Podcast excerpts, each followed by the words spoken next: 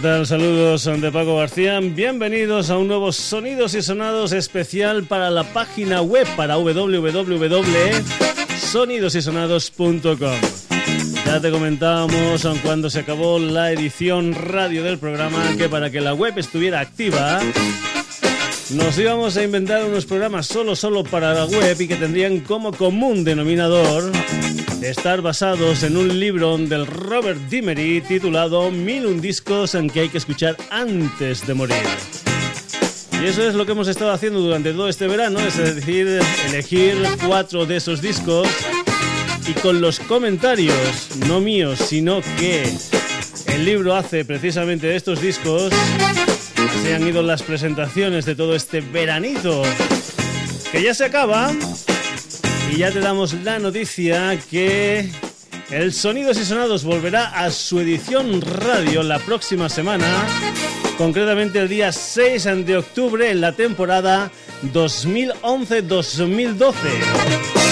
Eso sí, con un cambio importante.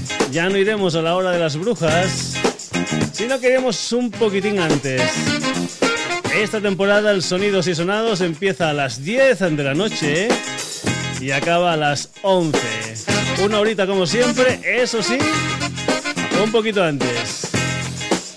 Y también te voy a comentar que cuando haya algún día de fiesta o Semana Santa o Navidades, etcétera, etcétera, las historias de estos mil un discos que hay que escuchar antes de morir, seguro, seguro que vuelven como programas especiales para la web del programa, es decir, para www.sonidosysonados.com.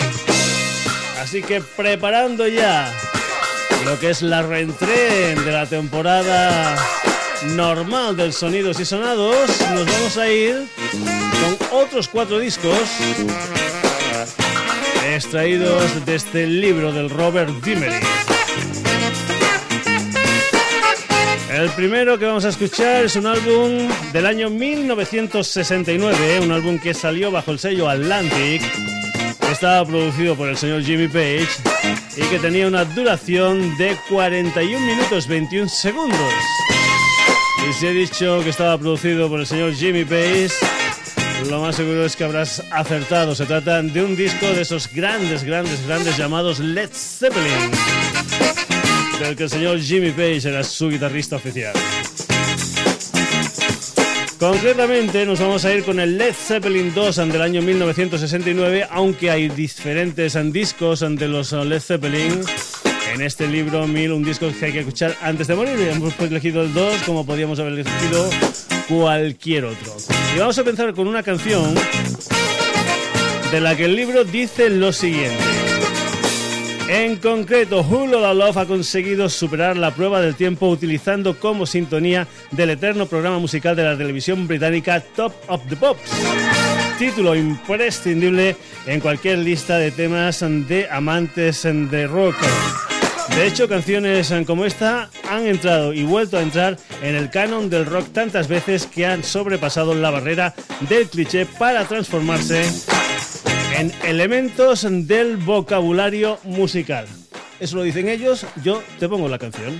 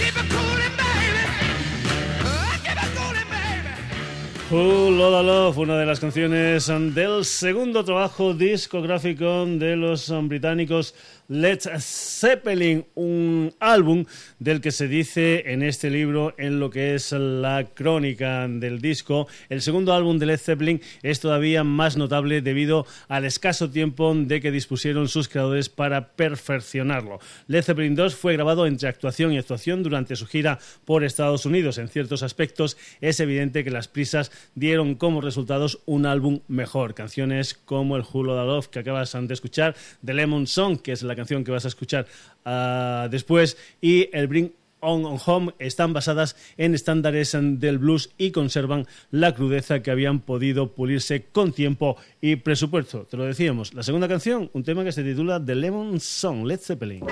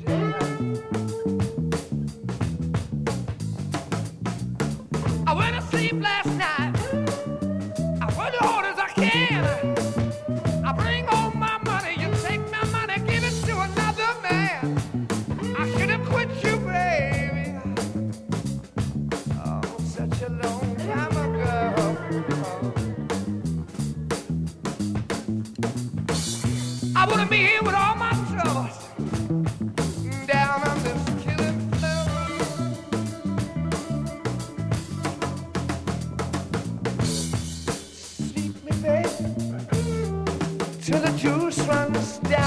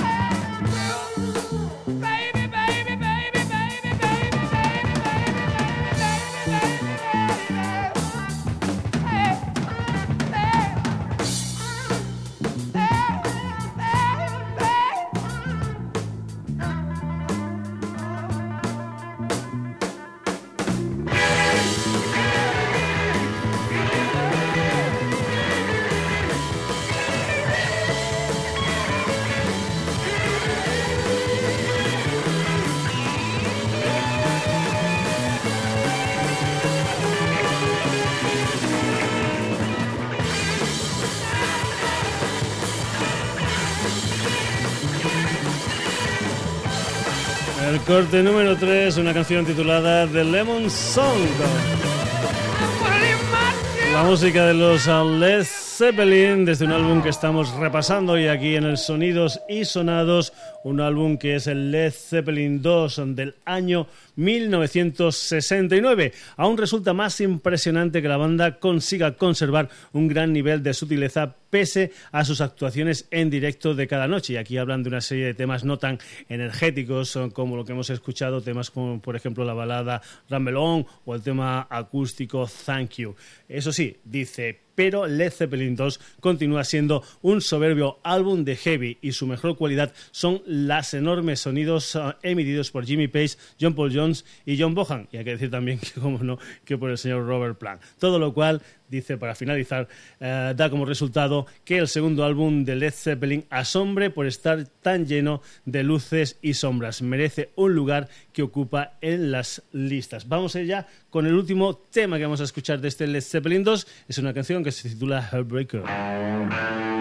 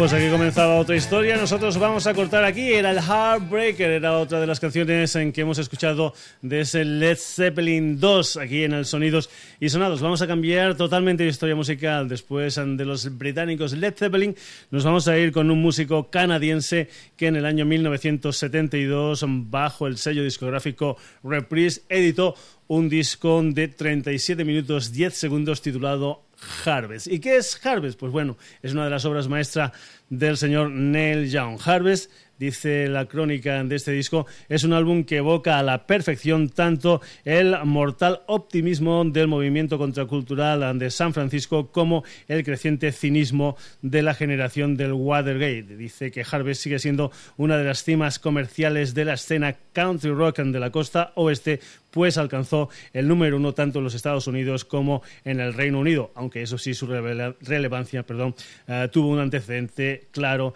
en gente como los Birds o Buffalo Springfield. Vamos a escuchar el tema central de este Harvest ante el señor Neil Young.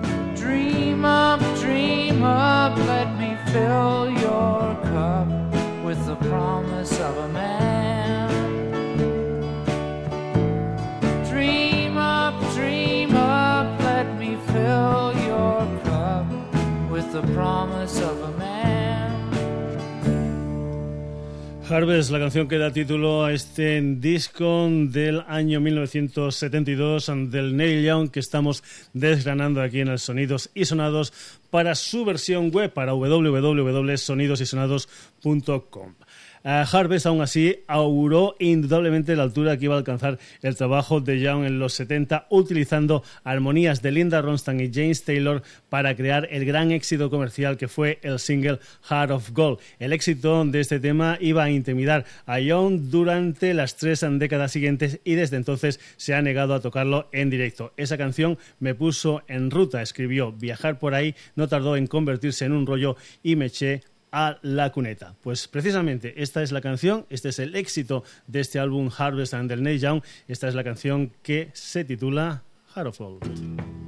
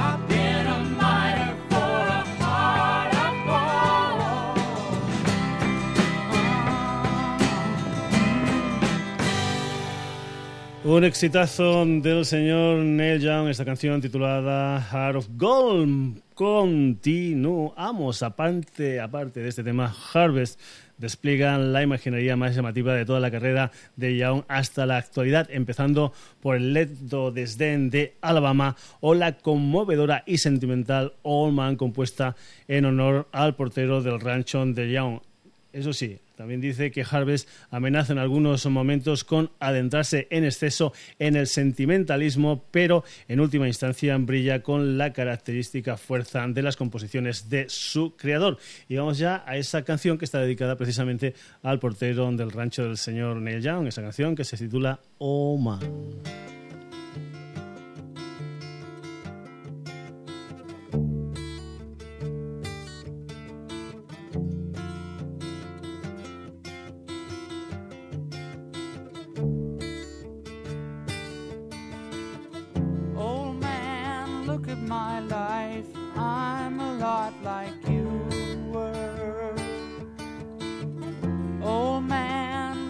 my life,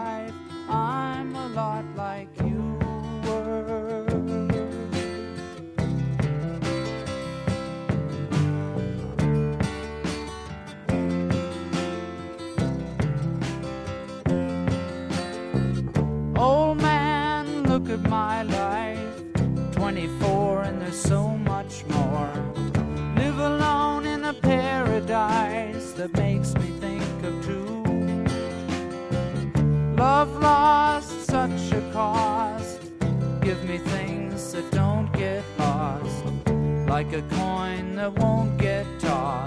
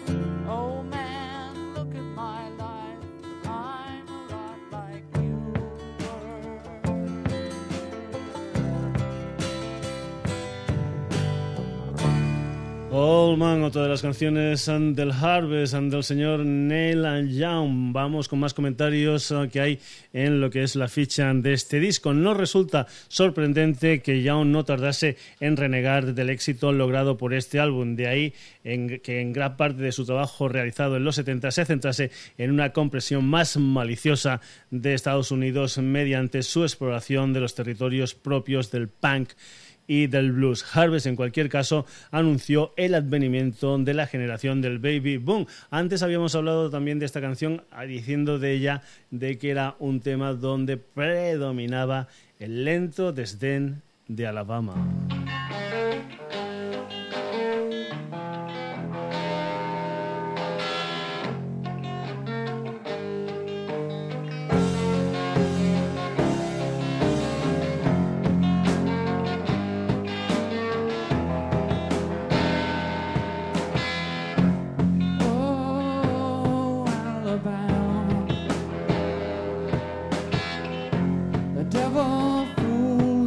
The best laid plan. Swing low, Alabama. You got the spare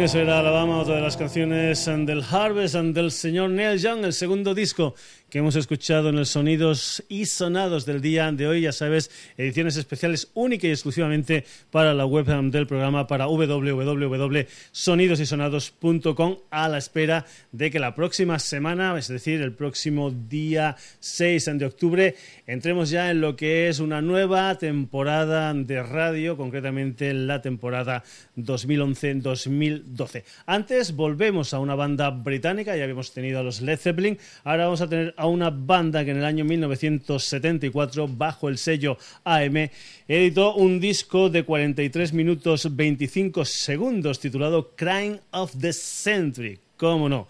un disco de Supertramp. Dice la crítica o la crónica de este disco, cuando Supertramp decidió reunirse para su tercer disco, las cosas no pintaban bien. La banda se había desmantelado después de su Indelible Stampede del año 1971, dejando a sus cabezas pensantes Roger Hodgson y Ray Davis con la necesidad de reagruparse y escribir una obra maestra para conservar su contrato de grabación con AM. Esto era especialmente importante después de que el millonario holandés, el que le ayudó en los principios a la banda, Stanley Misegaes, hubiera abandonado dejando unas deudas de 60.000 libras. Estaban tan arruinados que tuvieron que pedirle dinero al señor Chuck Berry. Tal vez estar así, así un poquitín contra las cuerdas, les hizo hacer una maravilla como este Crying of the Century que empezaba con esta canción titulada School Supertramp.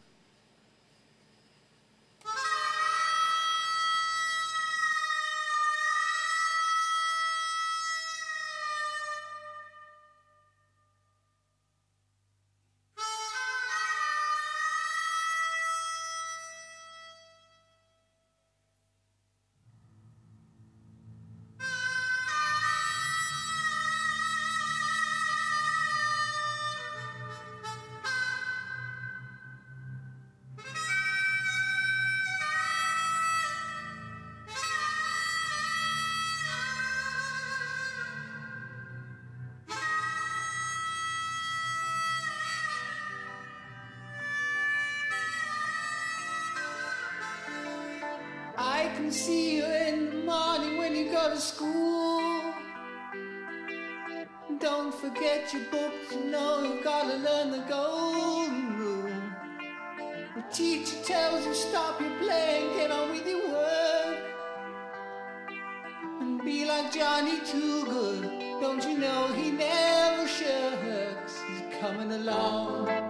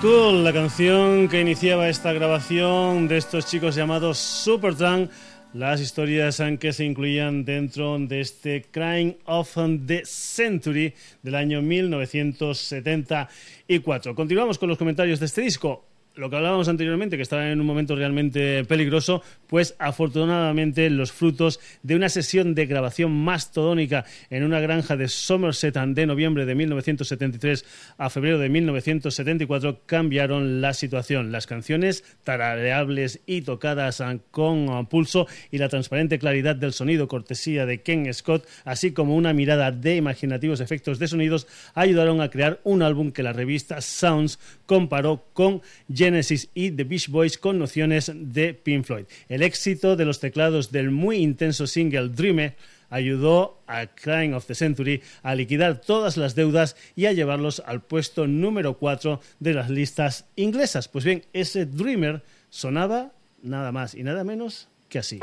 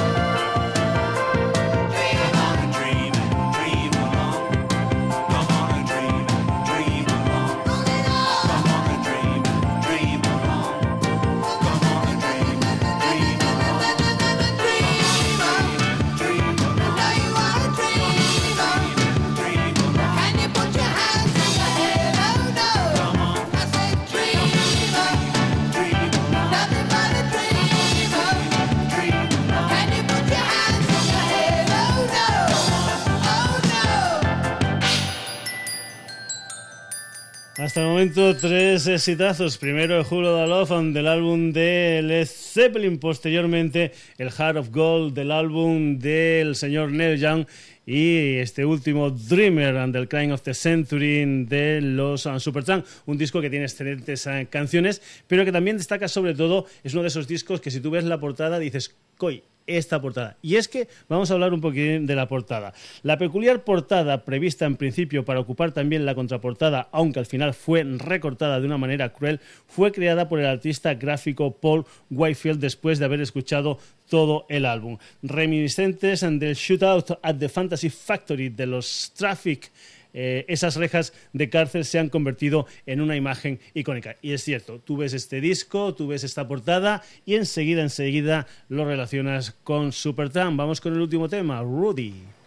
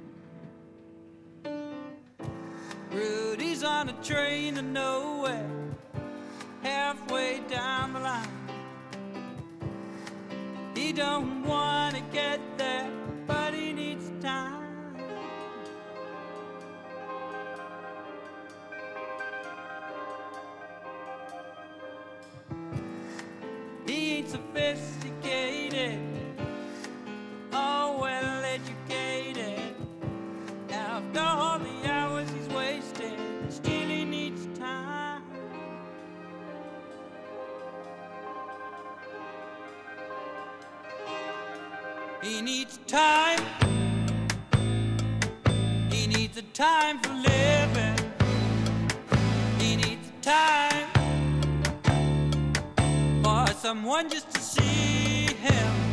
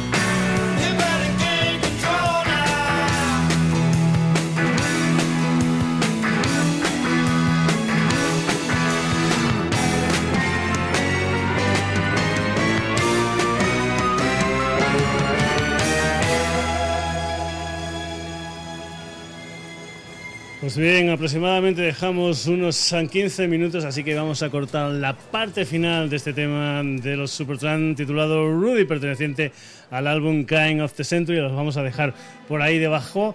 Pero vamos a irnos ya con el último disco que vamos a escuchar en la edición de hoy del Sonidos y Sonados. Un disco que hace aproximadamente pues 20 años y casi casi clavaditos 20 años porque es un disco que apareció el 24 de septiembre del año 1991. Era un álbum que salió bajo el sello Geffen que duraba 42 minutos 11 segundos y que estaba protagonizado, como no, por los Nirvana. Se podría sostener que Nevermind fue el disco de rock más importante de los 90. Sus canciones pop distorsionadas se hacían sentir con la agresividad del punk, pero alcanzaban las cotas intensas del metal. El álbum consolidó inmediatamente a Kurt Cobain como uno de los cantantes más peculiares del rock, capaz de interpretaciones vocales desgarradas, pero también como un compositor de una genuina sensibilidad y originalidad. El himno Smell Teen Spirit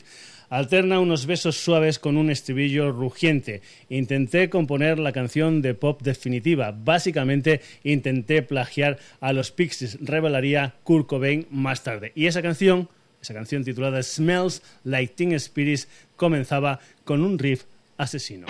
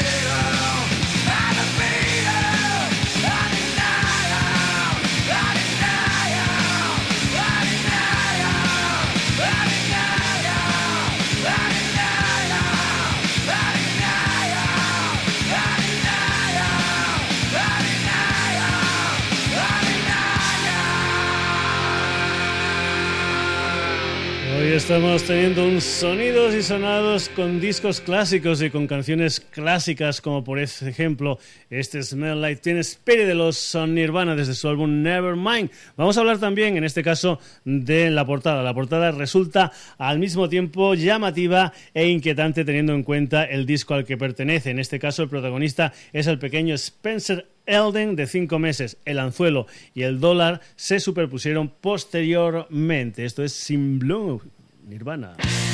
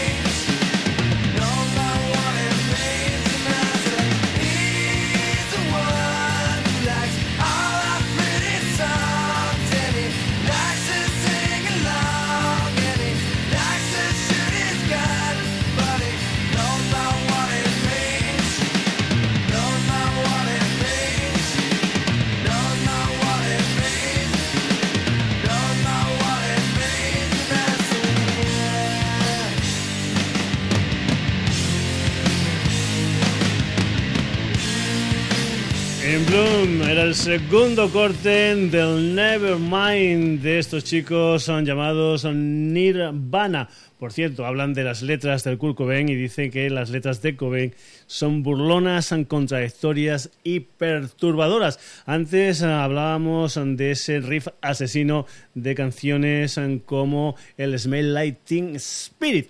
Pues bien, esta canción que viene a continuación, que se titula Come As You Are, contiene otro riff asesino.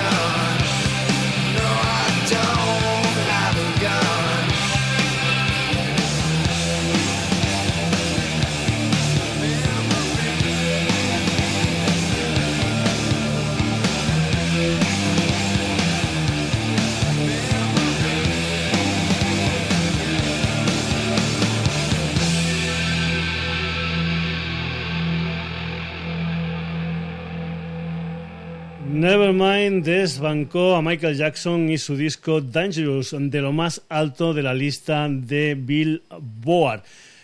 Tanto el poder de Nevermind como la sutileza de sus composiciones inspiraría a multitud de músicos. Y para acabar, la canción que vamos a poner dicen de ella que es una siniestra canción acústica sobre una chica secuestrada, Polly.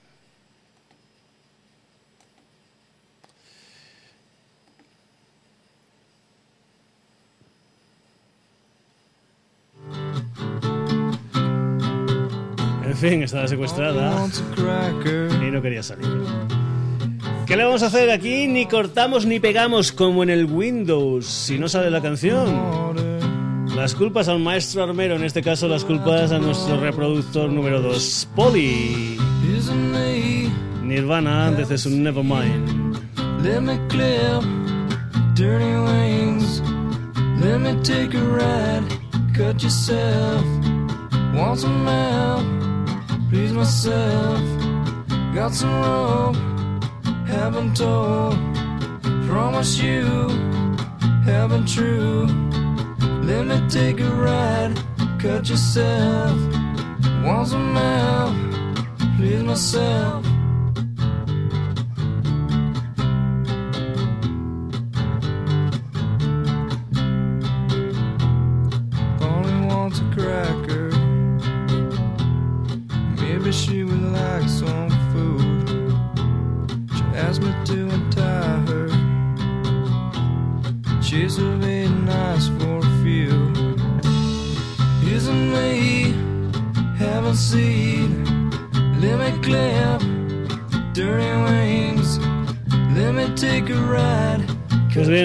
Tiempo para más. Te dejamos de fondo con el poli para comentarte que este ha sido nuestro último programa de esas ediciones especiales para nuestra web, para www.sonidosysonados.com que te hemos estado ofreciendo en este veranito, pero que la cosa de momento se acaba porque seguiremos con ella, seguiremos con estos mil un discos que hay que escuchar antes de morir. Es el libro del señor Robert Dimery, pero será en ocasiones como Semana Santa, como Navidades, etcétera, etcétera, en la que no tengamos programa de radio. Y te recuerdo que el Sonidos y Sonados vuelve la próxima semana, el próximo día 6 de octubre en una nueva temporada de radio, concretamente en la 2011-2012. Eso sí, te recuerdo que empezaremos una hora antes, a las 10, y acabaremos también una hora antes, a las 11 de la noche. Saludos de Paco García, hoy hemos escuchado el Led Zeppelin 2, el Harvest del Neil Young, el Crying of the Century de Supertramp y este Nevermind de Nirvana. Saluditos, te espero en la primera edición 2011-2012 del Sonidos y Sonados este próximo jueves, día 6 de octubre, a partir de las 10 de la noche.